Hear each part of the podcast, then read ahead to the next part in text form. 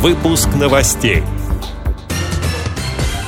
В России акция «Георгиевская ленточка» проходит в онлайн-формате. На сайте Рязанской специальной библиотеки выложена аудиокнига воспоминаний участников Великой Отечественной войны. На голосовом портале КСРК пройдет творческая встреча с музыкантом из Ставропольского края. WhatsApp увеличил количество участников групповых звонков.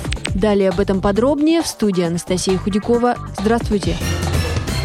В России акция «Георгиевская ленточка» 15 по счету в этом году пройдет в онлайн-формате. Чтобы поучаствовать, необходимо надеть георгиевскую ленточку с уважением у сердца, сфотографироваться и опубликовать изображение в социальных сетях, поставив два хэштега «Георгиевская ленточка» и «Лучше дома», а затем передать онлайн-эстафету пяти друзьям. Если ленты нет, то можно использовать специально разработанные визуальные эффекты в официальном инстаграм-сообществе движения. Между тем, настоящие Настоящие георгиевские ленты раздавать тоже будут в магазинах и аптеках. Волонтеры передадут ленточки пожилым людям и ветеранам вместе с доставкой продуктов и медикаментов, а также медицинским работникам и сотрудникам силовых структур с соблюдением мер предосторожности.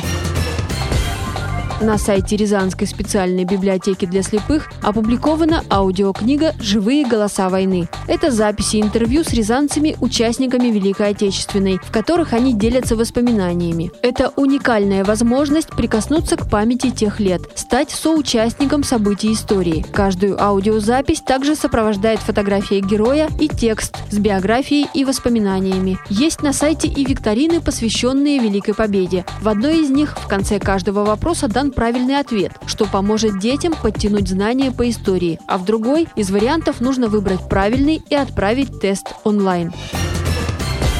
На голосовом портале КСРК 10 мая в 15 часов по Москве в комнате «Малый зал КСРК» пройдет творческая встреча, которую проведет Алексей Тарадайко из Ставропольского края. В этом году у музыканта сразу два знаковых события – собственное 40-летие и 25-летие творческой деятельности. Алексей – выпускник Курского музыкального училища по классу хоровое дирижирование. Поет, сочиняет музыку, является певчим в церковном хоре. А еще он удаленно играет в театральных постановках и спектаклях, занимается звукосведением и аранжировкой. А 12 мая на голосовом портале КСРК в 14 часов в комнате «Учебный центр. Невизуальная доступность сенсорных устройств» состоится очередной вебинар, на котором будут работать с браузером Google Chrome. Вас ждет поиск информации, навигация по страницам и работа с вкладками. Все мероприятия, которые проходят на голосовом портале КСРК, записываются и потом их можно скачать в разделе «Архив файлов».